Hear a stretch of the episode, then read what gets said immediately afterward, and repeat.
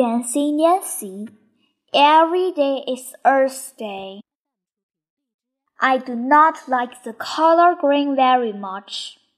You can tell by my crayons. The green one looks almost new. But I adore being green. Adore is fancy for really, really loving something.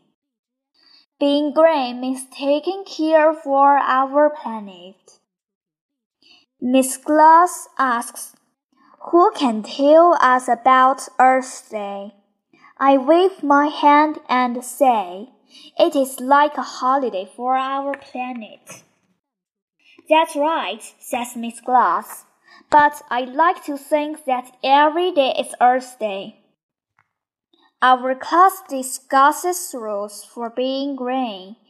Discuss means to talk only it's fancier and more serious. Then we write the rules down. At home, I am shocked. I see that my family needs to be much greener. My dad is about to drive to the supermarket. Dad, I say, the green rule is less than a mile then bike in style. At the checkout line, the guy asks my dad if we want paper or plastic bags. I say to my dad, please take note, always bring a tote. Tote is a fancy word for shopping bag. Later that night, it gets cold. My mom wants to turn up the heat. No, Mom, I say. It's better to wear a sweater. In the morning, I stand outside the bathroom. Very soon, I shout, Dad, don't waste water. Get clean, but stay green. At school, we each make a poster. Robert says, We are like superheroes. We are protecting planet Earth. That night, I see that my mom's computer is on. Right away, I turn it off. My mom comes into the room. She sees the blank screen. Why did you do that? she asks. I tell her she is wasting energy. I was writing something for work.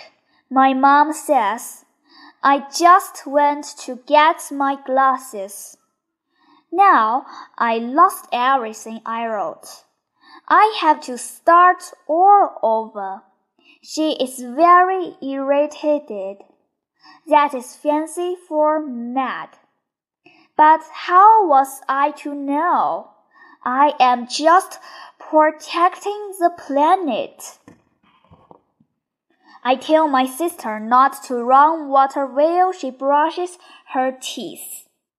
I remind my parents to turn off lights in empty rooms. Before bed, I go into my sister's room. I start to turn off my lamp.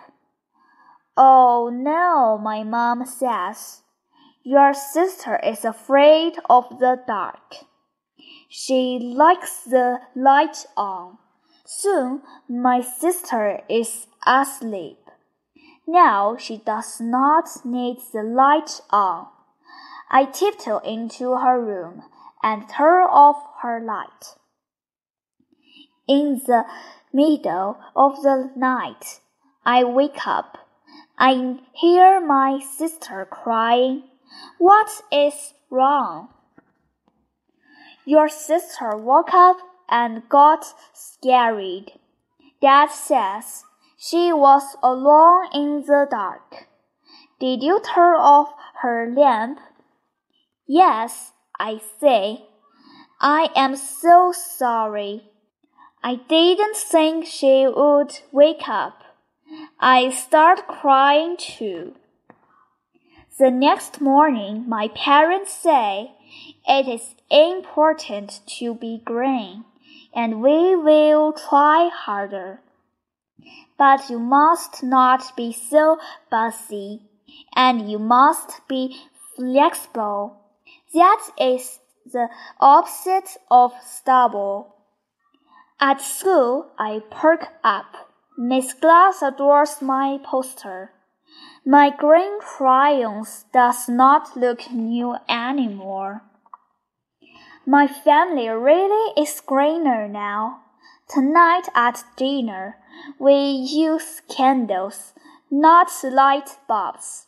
We use cloth napkin, not paper ones. Guess what? Being green can also be very fancy.